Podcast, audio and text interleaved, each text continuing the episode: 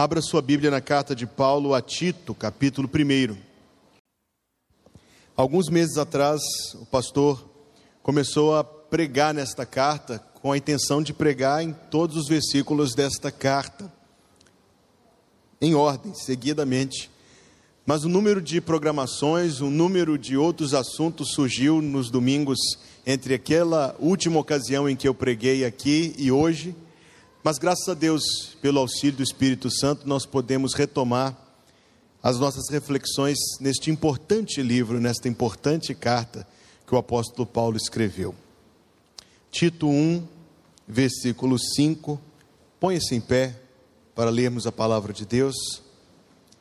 Estou grato em ver o irmão Marcelo Cabeça e a sua família. Estivemos intercedendo e estamos intercedendo por sua família, meu irmão, na ocasião do falecimento do seu pai. Graças a Deus pelo conforto que Ele tem dado e aos seus. Vamos ler, irmãos, Tito 1, versículo 5 em diante. Por esta causa te deixei em Creta, para que pusesses em boa ordem as coisas que ainda restam e de cidade em cidade estabelecesses presbíteros, como já te mandei, aquele que for irrepreensível, marido de uma mulher, que tenha filhos fiéis que não possam ser acusados de dissolução nem são desobedientes, porque é necessário que o bispo seja irrepreensível, como mordomo da casa de Deus, não soberbo, nem iracundo, nem dado ao vinho, nem espancador, nem cobiçoso de torpe ganância, mas dado à hospitalidade, amigo do bem, moderado, justo, santo, temperante, retendo firme a fiel palavra que é conforme a doutrina para que seja poderoso tanto para admoestar com a sã doutrina, como para convencer os contradizentes. Oremos. Estamos aqui, Senhor Deus, diante da tua palavra, e para compreendê-la, nós pedimos a ajuda do teu Espírito Santo. Sabemos, ó Deus, que nestes versículos, assim como em todos os outros versículos da Bíblia, está revelada a tua mente, o teu coração, a tua verdade absoluta e imutável, a tua vontade para as nossas vidas. E nós, Senhor Deus, que vivemos no tempo confuso, vivemos no tempo de conturbação, pedimos, ó Deus, que encontremos, pelo auxílio do Espírito Santo, nas tuas palavras, rocha estável e firme sobre a qual edificar a nossa vida e sobre a qual estabelecer esta igreja e tudo que esta igreja crê e faz. Que assim o Senhor queira nos ajudar, Deus, e que o Senhor queira abençoar a cada um de nós em ouvir a verdadeira voz de Deus esta noite. É o que pedimos em nome de Jesus. E o povo de Deus diz: Amém. Você pode se assentar. O título da mensagem desta noite, como anunciado aí no vídeo do YouTube, é Procura-se um varão irrepreensível. E eu quero falar na minha mensagem esta noite, objetivamente e dirigido por este texto, sobre o ministério pastoral, sobre aquilo que caracteriza, aquilo que constitui, aquilo que compõe a vida de um varão. E eu usarei esta palavra para fins de exatidão algumas vezes esta noite, um varão selecionado por Deus para servir no ministério pastoral. Li o seguinte texto alguns anos atrás na internet. Relatório da Comissão de Sucessão Pastoral de alguma igreja. Abre aspas. Em nossa procura por um pastor adequado para nossa igreja, a seguinte compilação foi feita para relatório à igreja. Dos candidatos considerados pela comissão, apenas um foi encontrado portador das qualidades necessárias. A lista abaixo contém os nomes dos candidatos e a opinião desta comissão sobre cada um, caso haja interesse em maior detalhamento. Noé, muito embora pregue há mais de 120 anos, nunca teve sequer um convertido. Moisés, Moisés, tem problemas de dicção. E ao consultarmos membros da sua congregação, disseram que ele perde a paciência por causa de nada. Salomão tem fama de sábio, mas falha em colocar em prática o que pratica. Oséias, divorciado. Jeremias, muito emocional e alarmista. Na comunidade entre a qual ministra, disseram que é uma dor de cabeça. Amós, um pregador da roça, melhor seria se continuasse na roça. João, filho de Zacarias, se apresenta como batista, mas não usa terno. Observa uma dieta esquisita que traria muito desconforto nos momentos de comunhão da igreja. Paulo de Tarso, a nós pareceu um homem sem tato e sem habilidade, aparência pouco atrativa, desprovido de carisma, pregações excessivamente longas. Timóteo, muito bom, mas jovem demais. Jesus tem a tendência de ofender as pessoas, especialmente os formados em teologia. Muito cheio de controvérsias, ofendeu até mesmo alguns de nós com perguntas desconfortáveis. Judas Iscariotes, habilidoso, inteligente, bom com as finanças, bom gestor que pensa nos pobres, muito bem relacionado na denominação. Todos nós concordamos haver encontrado nele Judas Iscariotes, o homem que estávamos procurando para preencher o cargo de pastor da nossa igreja. Misericórdia. Obrigado a todos que nos ajudaram em nossa procura, relatório da Comissão de Sucessão Pastoral. O texto, obviamente, foi escrito com humor para tratar de um assunto nada engraçado. Quais são os critérios? Como avaliar? Como definir, na verdade, quem está dentro e quem está fora? Quais são as qualidades a procurar? E felizmente Deus, na Sua palavra, não nos deixa no escuro. Neste texto de, da carta de Tito, assim como no texto semelhante a este da carta a Timóteo, Deus lança grande luz sobre o ministério pastoral. O ministério pastoral não é uma carreira, o ministério pastoral não é uma profissão. A vida no ministério em nada tem paralelos nem semelhanças com uma vida profissional propriamente dita. É um sacerdócio, não excluindo os demais crentes da posição de sacerdotes é principalmente uma vocação imperiosa e predominante. E é uma caminhada que não pode ser vivida senão pela fé. Vejamos o que o texto tem a nos lançar luz. Por esta causa te deixei em Creta, capítulo 1, versículo 5. Eu estou lendo a tradução chamada Almeida Corrigida Fiel da Sociedade Bíblica Trinitariana do Brasil. Por esta causa te deixei em Creta para que pusesses em boa ordem as coisas que ainda restam, e de cidade em cidade estabelecesses presbíteros, como já te mandei. E depois disto, Paulo vai entrar nos pormenores. Mas nos atenhamos neste versículo inicial. A Almeida Revista Atualizada, a nova Almeida Atualizada, a nova versão internacional, dizem constituir presbíteros a nova versão transformadora e a nova tradução da linguagem de hoje são ainda mais ousadas e dizem que Tito foi enviado para nomear presbíteros. Ou seja, não seria, pelo menos não dado o problema que a igreja de Creta estava vivendo, não seria uma eleição, não seria um processo democrático, seria um processo de instituição.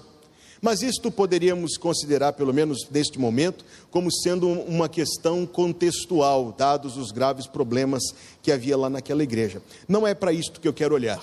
O, aquilo para o que eu quero olhar é para a certeza de Paulo ao enviar Tito de que estes varões estavam lá. Ele não o mandou procurar por eles ou levar outros de fora consigo o apóstolo Paulo, ao enviar Tito em expedição de intervenção igrejas, nas igrejas da ilha de Creta, tinha certeza que aqueles varões estavam lá. A partir de que Paulo tinha esta certeza? E a resposta, irmãos queridos, A resposta está no fato de que quem seleciona, de que quem coloca um varão no ministério pastoral é o Senhor, o nosso Deus. Na carta aos Hebreus está escrito que ninguém toma essa honra para si, senão quando chamado por Deus. O mesmo apóstolo Paulo, em Atos capítulo 20, disse que é o Espírito Santo que constitui alguém, que estabelece, que indica, que aponta quem vai ser esta pessoa. Então, o que eu quero olhar para os irmãos olhar com os irmãos é que a experiência, o elemento inicial, primeiro, básico, fundamental da vida do ministério é uma experiência espiritual e individual de chamada. Esta pessoa, este varão, terá tido uma experiência pessoal em que se sentiu de maneira muito contundente chamado por Deus para este serviço. Chamado não pela própria igreja, isto vem depois. Chamado não por qualquer outra qualidade que ele tenha, isto faz parte do exame, mas não é o primeiro ponto. O primeiro ponto é este homem ser capaz de dizer com convicção que se sente chamado por Deus para este serviço. Por quê, irmãos?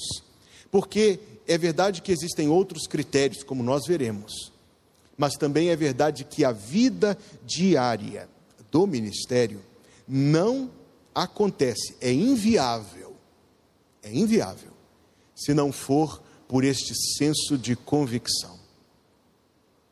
Quando vêm os apertos e vêm os desafios e eles surgem de tempos em tempos, é preciso que aquele que ocupa esta posição possa orar com muita liberdade e franqueza e dizer para Deus o seguinte: uma vez que foi o Senhor que me colocou nesta posição, eu agora preciso da ajuda do Senhor para me sustentar nesta posição.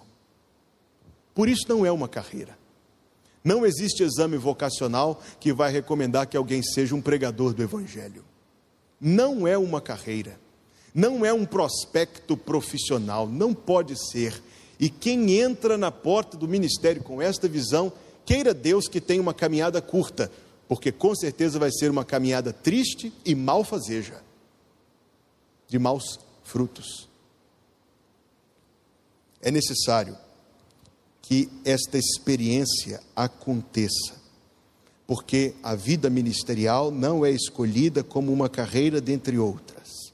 Deus é quem escolhe, na sua sabedoria, o varão que vai colocar à frente do seu povo. Permita-me ilustrar esta verdade compartilhando com vocês meu próprio testemunho, a minha própria experiência neste sentido.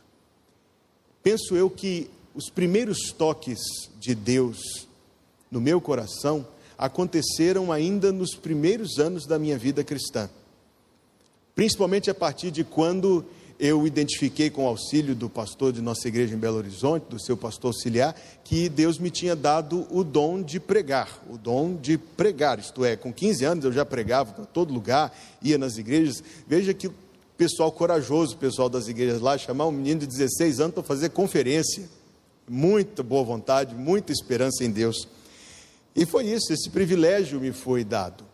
Mas também é verdade que algum tempo depois, quando eu estava no ensino médio, esse sentimento esvaneceu no meu coração. Depois de algum momento eu cheguei a desejar uma outra carreira. Eu me imaginava fazendo o concurso do Itamaraty para poder seguir aquela carreira da diplomacia. Era o que eu flertava, era o que eu sonhava. Comecei o curso de economia com esse propósito no meu coração. Mas Deus, irmãos, Deus é um Deus tão gracioso, ainda que eu estivesse teimando contra o Senhor, Deus me fez viver duas muito marcantes experiências no ano de 2009.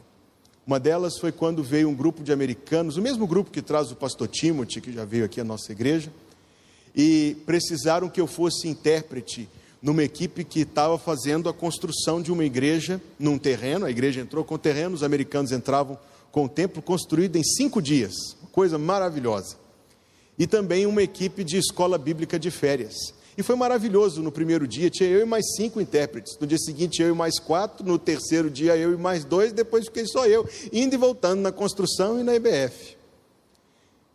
E em meio à exaustão física daqueles dias, acho que até hoje eu estou cansado daquilo, mas em meio à exaustão física daqueles dias, Deus falou ao meu coração, de maneira muito, muito íntima, mas de maneira muito verdadeira.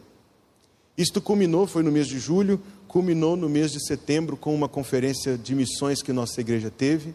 Veio pregar o pastor Fernando Brandão, da nossa Junta de Missões Nacionais. Ele pregou uma belíssima mensagem e no final da mensagem fez um apelo, quem estava se sentindo chamado. O apelo dele era para o ministério específico de missões.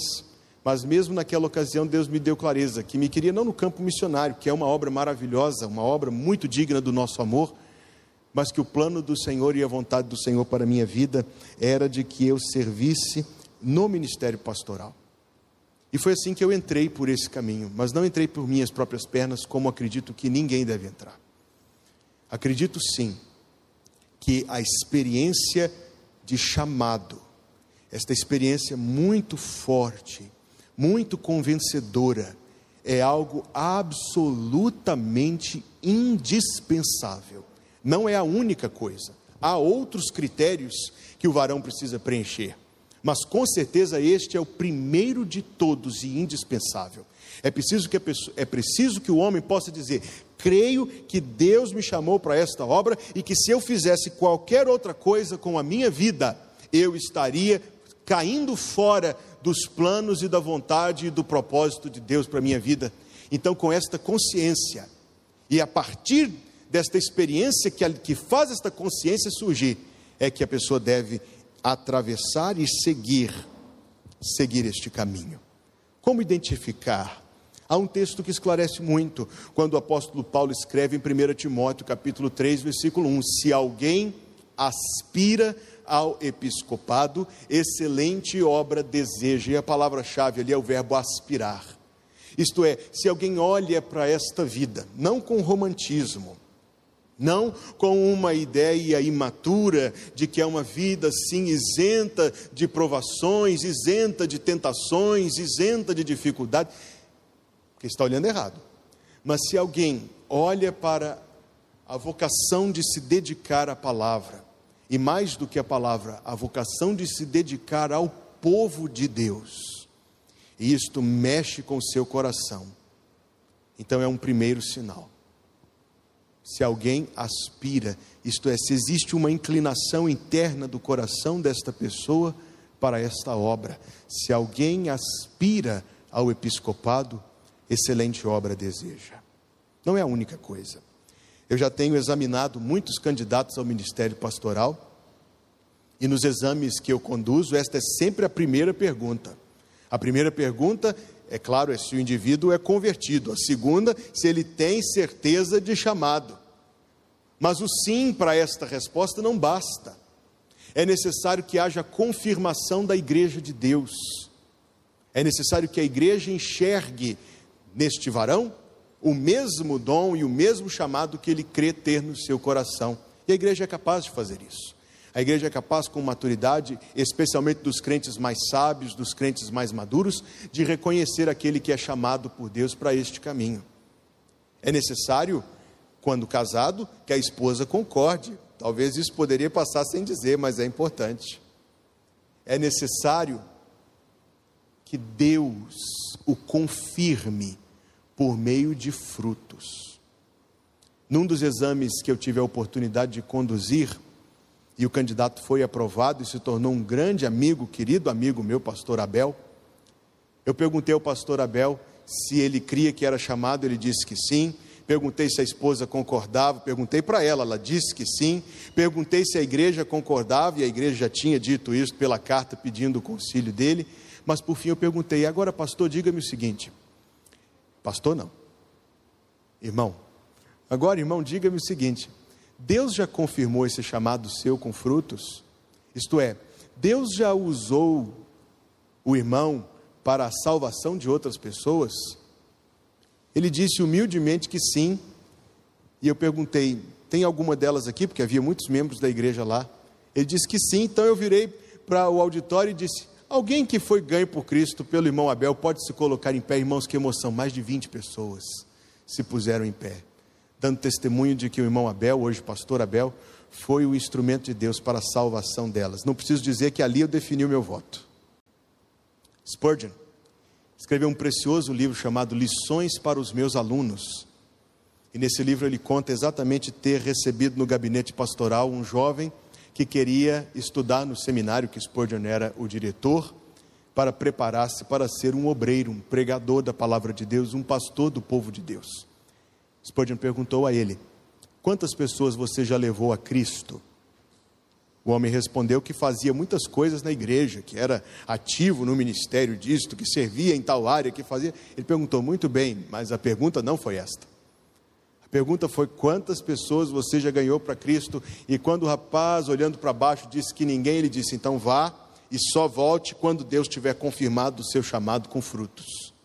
E de fato, é necessário que haja esta divina confirmação. A confirmação que se dá na família, que se dá na igreja, que se dá na atuação do próprio Deus. Quando Paulo mandou Tito, Paulo tinha certeza que encontraria nas igrejas da ilha de Creta os chamados.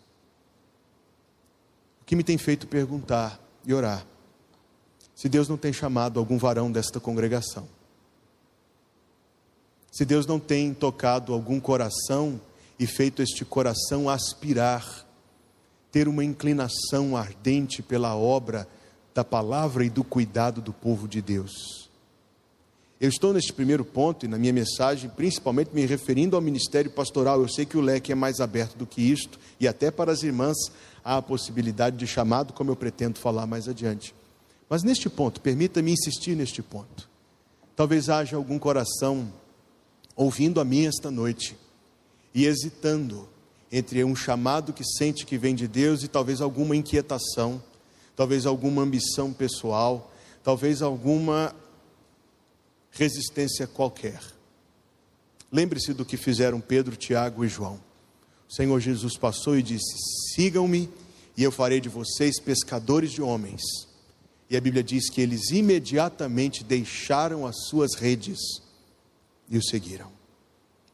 Que a minha palavra para você, meu irmão, se o seu coração vive isto, que a minha palavra seja para você um encorajamento, não a entrar no ministério, mas a esclarecer com Deus se Ele está te chamando, e a esclarecer com Deus em oração qual é o propósito, qual é o dom espiritual que Ele tem colocado na sua vida. O chamado é indispensável, o dom espiritual é indispensável e nenhuma faculdade de teologia é capaz de outorgar dom espiritual sobre ninguém. O dom é dado pelo Espírito Santo. Mas veja, neste mesmo texto que nós lemos, que ele escolhe palavras fortes. Que de cidade em cidade estabelecesses presbíteros, como já te mandei, agora veja o que diz no versículo 6: aquele que for irrepreensível. E ele volta isso no versículo número 7, porque é necessário que o bispo seja irrepreensível. Paulo não está sendo repetitivo nem redundante, ele está intencionalmente destacando algo cuja importância é elevada demais para não ser considerada. Todas as outras coisas que ele fala no versículo 6 e 7 são comentários desta palavra principal, irrepreensível. É tão forte que ele diz: é necessário que o bispo seja irrepreensível. Mas o que é ser irrepreensível? Certamente, irmãos queridos, e eu falo isto em primeira pessoa, não é ser perfeito. Certamente que, ainda que chamado por Deus, o varão chamado por Deus ainda vive num corpo, numa carne de pecados, ainda é portador de uma velha natureza, ainda vive no mesmo mundo que você vive. Então, nós temos duas opções, e na verdade uma terceira. A primeira é estabelecer um número de critérios assim, tão rigorosos que ninguém passa O segundo é achar que essa palavra não significa nada, como parece que é o grande modismo no mundo evangélico do nosso tempo, deixar para lá as exigências, deixar para lá os critérios, mas o resultado disso tem sido escândalos, perdas e prejuízos para a autoridade e para a moral da igreja perante a sociedade, e o preço quem paga é a causa do evangelho. O que significa a palavra irrepreensível? A palavra irrepreensível é usada por Paulo cinco vezes no Novo Testamento, quatro delas em relação ao ministério, e felizmente para o nosso entendimento, uma delas em relação a uma outra categoria de pessoas, o que nos traz bastante esclarecimento. Vá à carta que ele escreveu aos Colossenses, capítulo 1, versículo número 22. Capítulo 1, versículo número 22 da carta de Paulo aos Colossenses, que diz: No corpo da sua carne, pela morte, para perante ele vos apresentar santos e irrepreensíveis e inculpáveis. Paulo está se referindo às pessoas que já foram lavadas do sangue de Jesus, isto é, a totalidade dos verdadeiros crentes. Paulo está se referindo àqueles que já se arrependeram dos seus pecados e que já creem em Jesus Cristo como seu Salvador e Senhor, aqueles que já experimentaram o novo nascimento, a regeneração, a, a, a experiência que nós normalmente chamamos nas nossas igrejas de aceitar Jesus que não é totalmente errado, embora seja mais Jesus que nos aceita do que nós que o aceitamos. Esta obra de Cristo, a morte de Cristo, nos torna irrepreensíveis perante Deus. Quer dizer que se comparecêssemos perante Deus, quer em orações ou principalmente depois da nossa morte, nós comparecêssemos perante Deus em nós próprios, não lavados no sangue de Jesus Cristo, não confiando na justiça dele, na morte dele da cruz, se nós nos achegássemos a Deus não pelo nome, pelos méritos e pelo sangue de Jesus Cristo, seríamos repreensíveis. E Deus não pode admitir o repreensível na Sua presença santa. O resultado, o efeito do perdão dos pecados e de sermos lavados pelo sangue de Jesus é que nos tornamos santos, irrepreensíveis e inculpáveis. E isto só é possível pelo sangue de Jesus na cruz. Permita-me fazer mais um parênteses. Você, perante a face de Deus, já está lavado neste precioso sangue de Jesus Cristo? Você já obteve, já recebeu de Deus o perdão dos pecados? Você já se arrependeu de ser um pecador e creu somente em Cristo? Porque senão, meu amigo, você é repreensível aos olhos de Deus. Mas se sim, meu irmão, você é irrepreensível aos olhos de Deus. Deus há de aceitá-lo no dia da sua morte, e Deus há de te aceitar hoje. As suas orações, os seus cânticos são ouvidos, são agradáveis aos ouvidos de Deus. Mas se isto ainda não é uma verdade a respeito de você, permita que eu te fale muito diretamente, com toda a franqueza do meu coração. Não deixe este salão de cultos. Não espere que o culto termine para voltar para casa e depois esquecer estas palavras que te estão sendo ditas.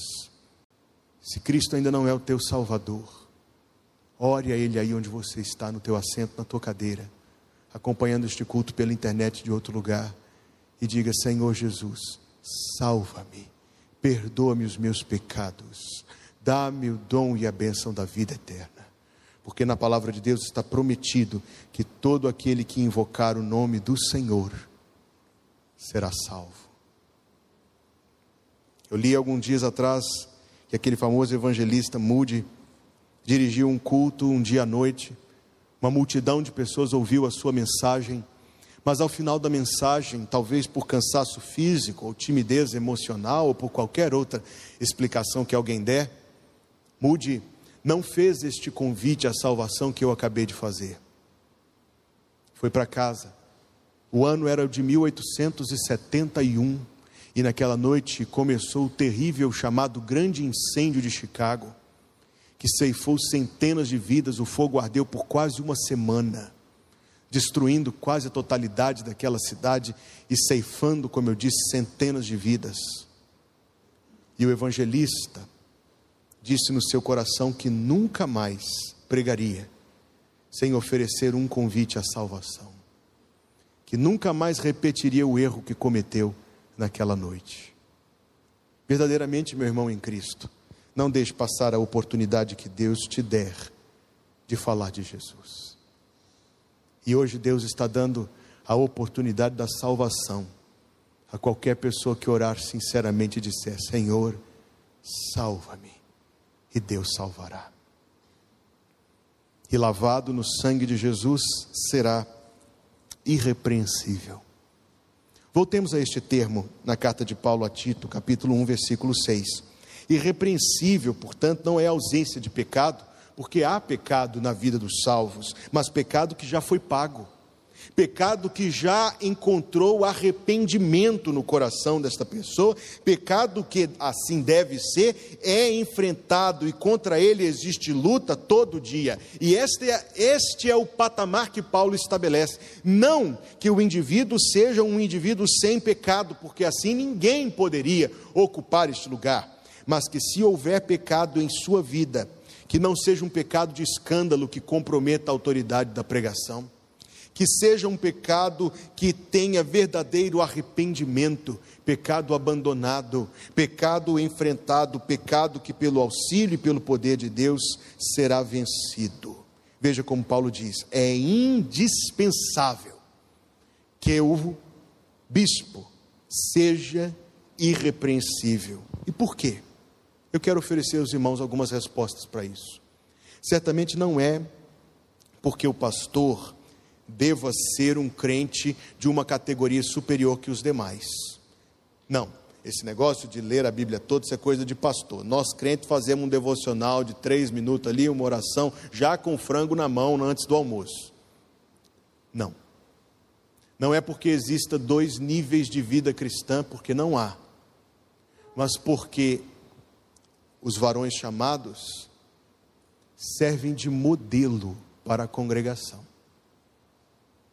servem, servem de modelo para a congregação. Não é que Deus quer que os varões pastores sejamos irrepreensíveis. Deus quer que todo o seu povo seja irrepreensível.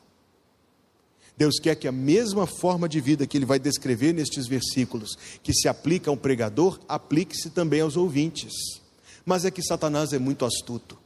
E se houver uma falha uma falha escandalosa, uma falha pública, uma falha descredenciadora, se houver uma falha na vida deste pregador, não que ele seja perfeito, porque não é, mas se houver uma falha que sirva de tropeço, se houver uma falha que não tenha como contrapartida genuíno arrependimento e abandono, então aquele que ouve poderá sentar-se na sua cadeira enquanto ouve e aí, por causa da astúcia do inimigo, dizer: se ele é assim, eu posso ser assim.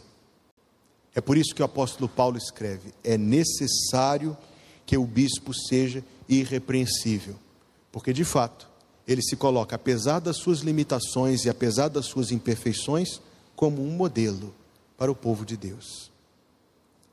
Ore por quem ocupa esta posição, porque o pregador é um alvo preferencial do inimigo.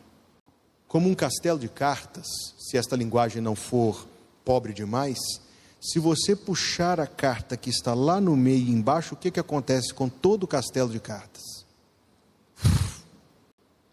O inimigo sabe bem que se ele derrubar um crente, ele atinge algumas pessoas. Mas que se ele obtiver uma vitória sobre aqueles que estão à frente, a vitória dele é maior o número de fatalidades é mais elevado. Por isso, Paulo usa de palavras severas. É necessário que o bispo seja irrepreensível. Repito para esclarecimento: não quer dizer perfeito, mas quer dizer alguém que segue a Jesus Cristo apesar das suas limitações e imperfeições, com genuíno arrependimento das suas transgressões e abandono, que leva isto a sério. Quantos nós vemos aí, permita-me falar desta forma, neste grande mundo evangélico, cujas vidas são totalmente dilapidadas, servem de tropeço e de escândalo. Então, ore por quem Deus tem chamado, ore para que Deus livre dos escândalos, ore para que Deus sustente firme.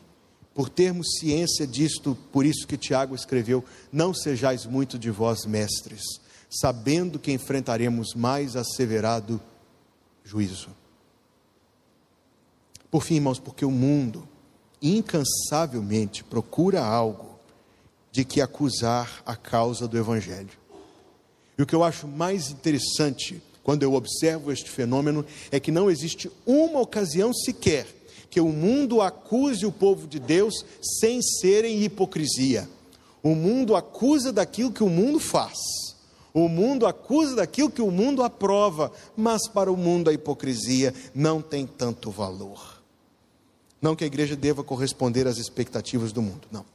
Mas é necessário zelo e cuidado a fim de que a edificação, a fim de que a pedra seja de edificação, não de tropeço. Então, observe o que Paulo fala no versículo 6.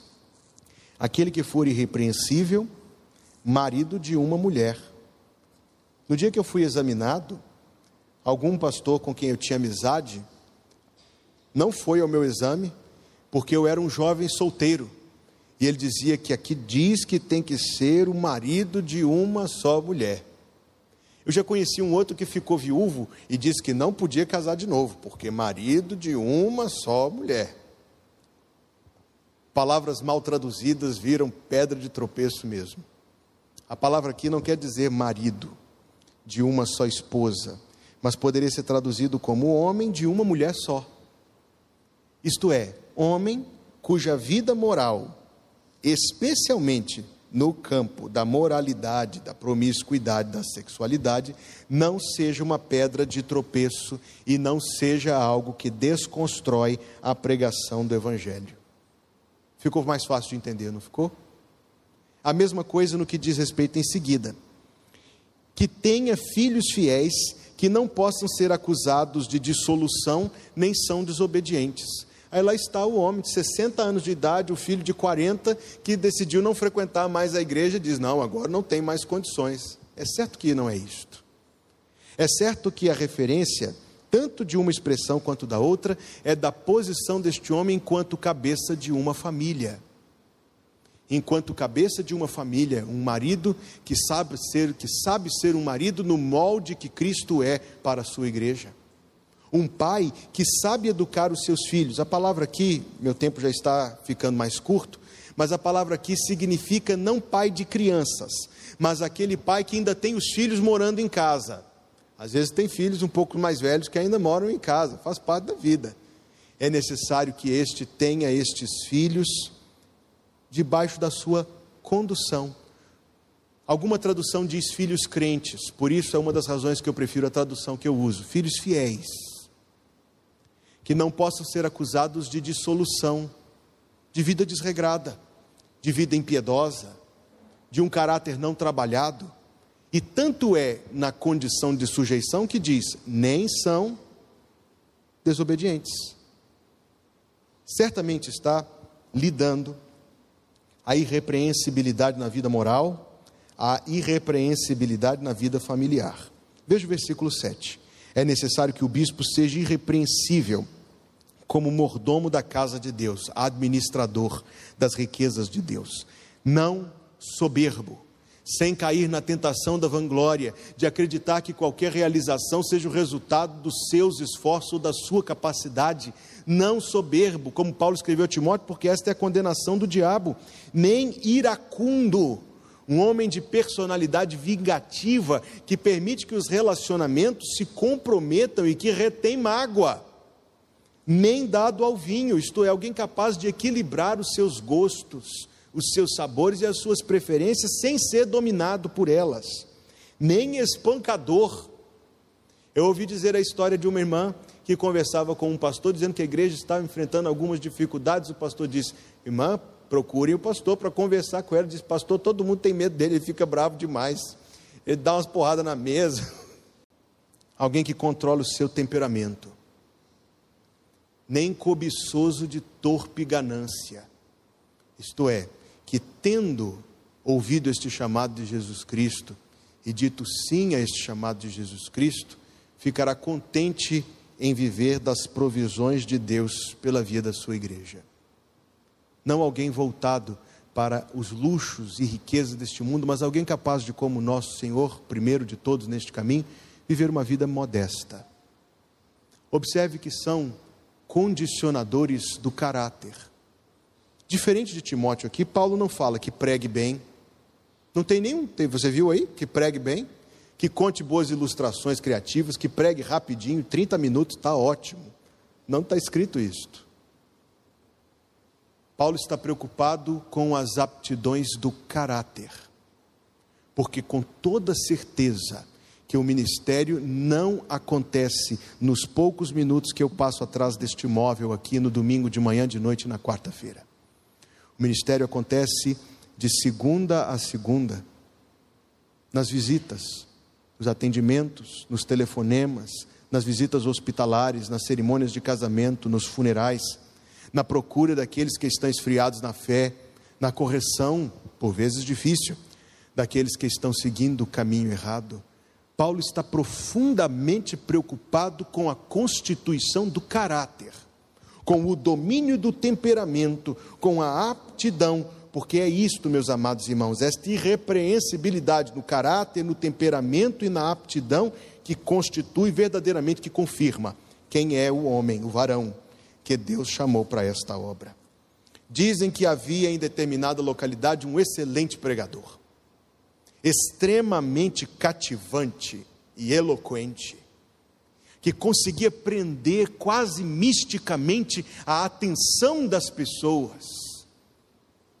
Enquanto ele falava, se um mosquito passasse, podia se ouvir, porque as pessoas estavam presas em cada palavra que saía da sua boca. Carismático, talentoso, inteligente, mas de vida de vida dilapidada, deprimente e escandalosa. E a historinha diz o seguinte: quando ele subia ao púlpito, ninguém queria que ele descesse. E quando ele descia do púlpito, ninguém queria que ele subisse. Sabe o que eu entendo, irmãos? Resumindo em poucas palavras o que Paulo diz aqui, apesar das limitações, apesar das imperfeições, uma coisa é necessária: que a vida confirme a mensagem. Uma coisa é necessária: que a vida confirme a mensagem. Não há exigência de perfeição, mas há exigência de coerência. Versículo 8: Mas dado a hospitalidade, acolhedor, amigo do bem, moderado, justo, santo, temperante, retendo firme a fiel palavra que é conforme a doutrina.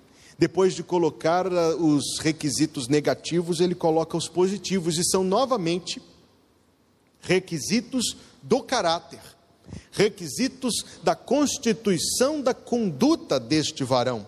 Mas veja que toda essa história de irrepreensível, todo este padrão, chega num objetivo, e o objetivo Paulo declara: para que seja poderoso. Entenda bem, poderoso aqui, ele não usa a palavra grega dinamis, que significa poder em si. Ele usa a palavra que significa habilidade, capacidade.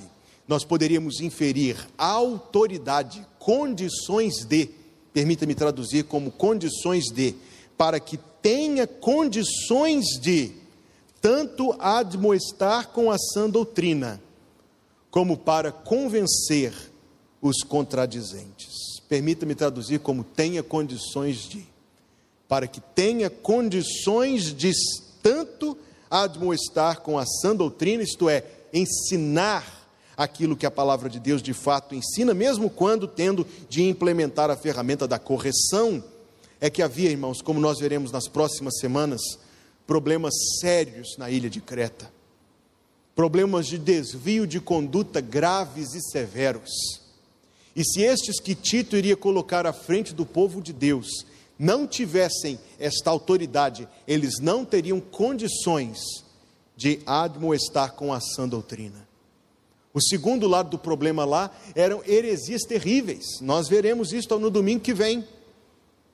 E se ele não tivesse esta autoridade moral e espiritual, ele não seria capaz de convencer os contradizentes. Apenas um destaque aqui e eu concluirei. As duas palavras, admoestar e convencer, isto me impressionou muito quando eu estava estudando esta passagem. As duas palavras foram utilizadas por Jesus Cristo, nosso Senhor, o Filho de Deus, em João capítulo 16, quando ele está descrevendo o ministério do Espírito Santo. O Espírito Santo, aquela palavra traduzida como consolador, poderia ser traduzida como admoestador.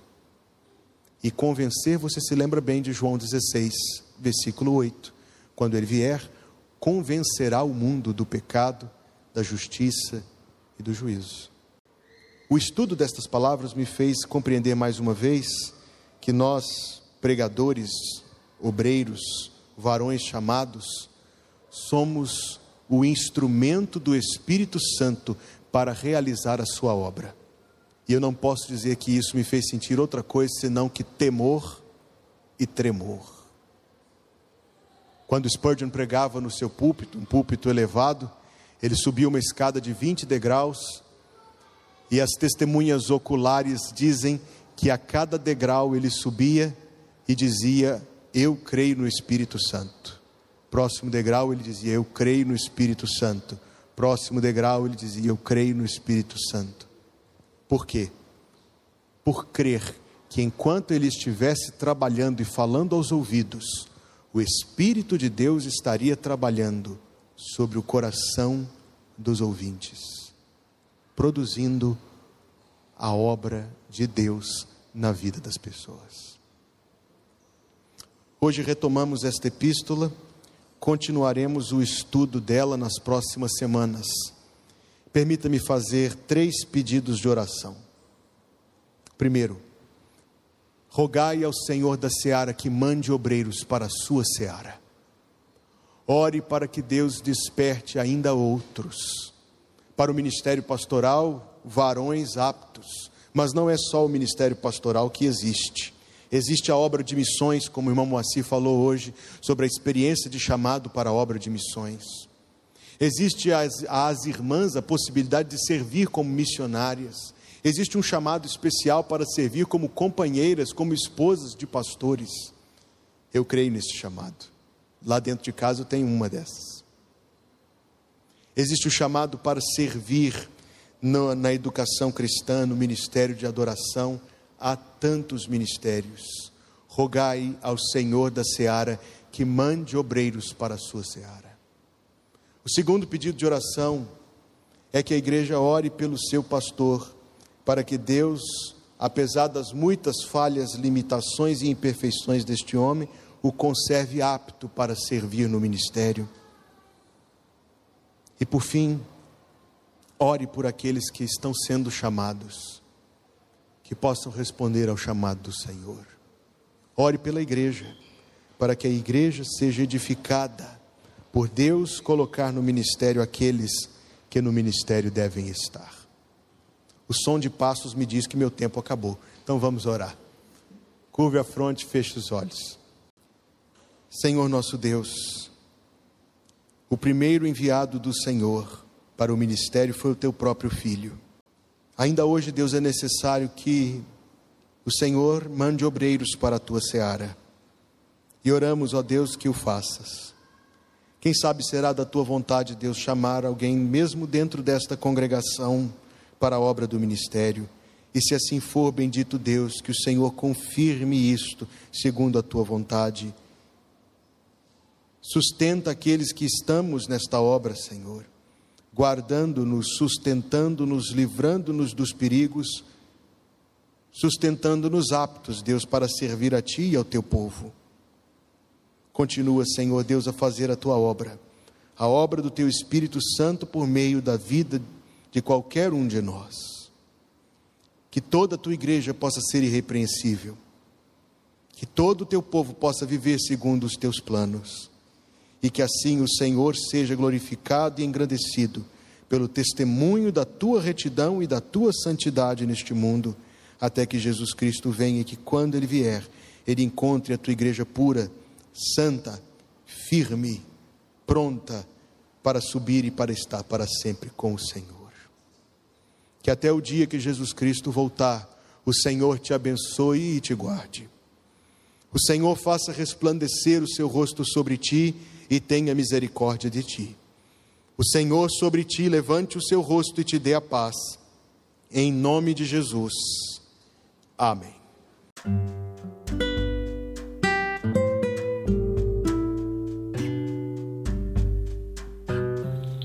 Obrigada por estar conosco. Volte sempre. A Igreja Batista Plenitude tem sempre uma mensagem de Deus para você.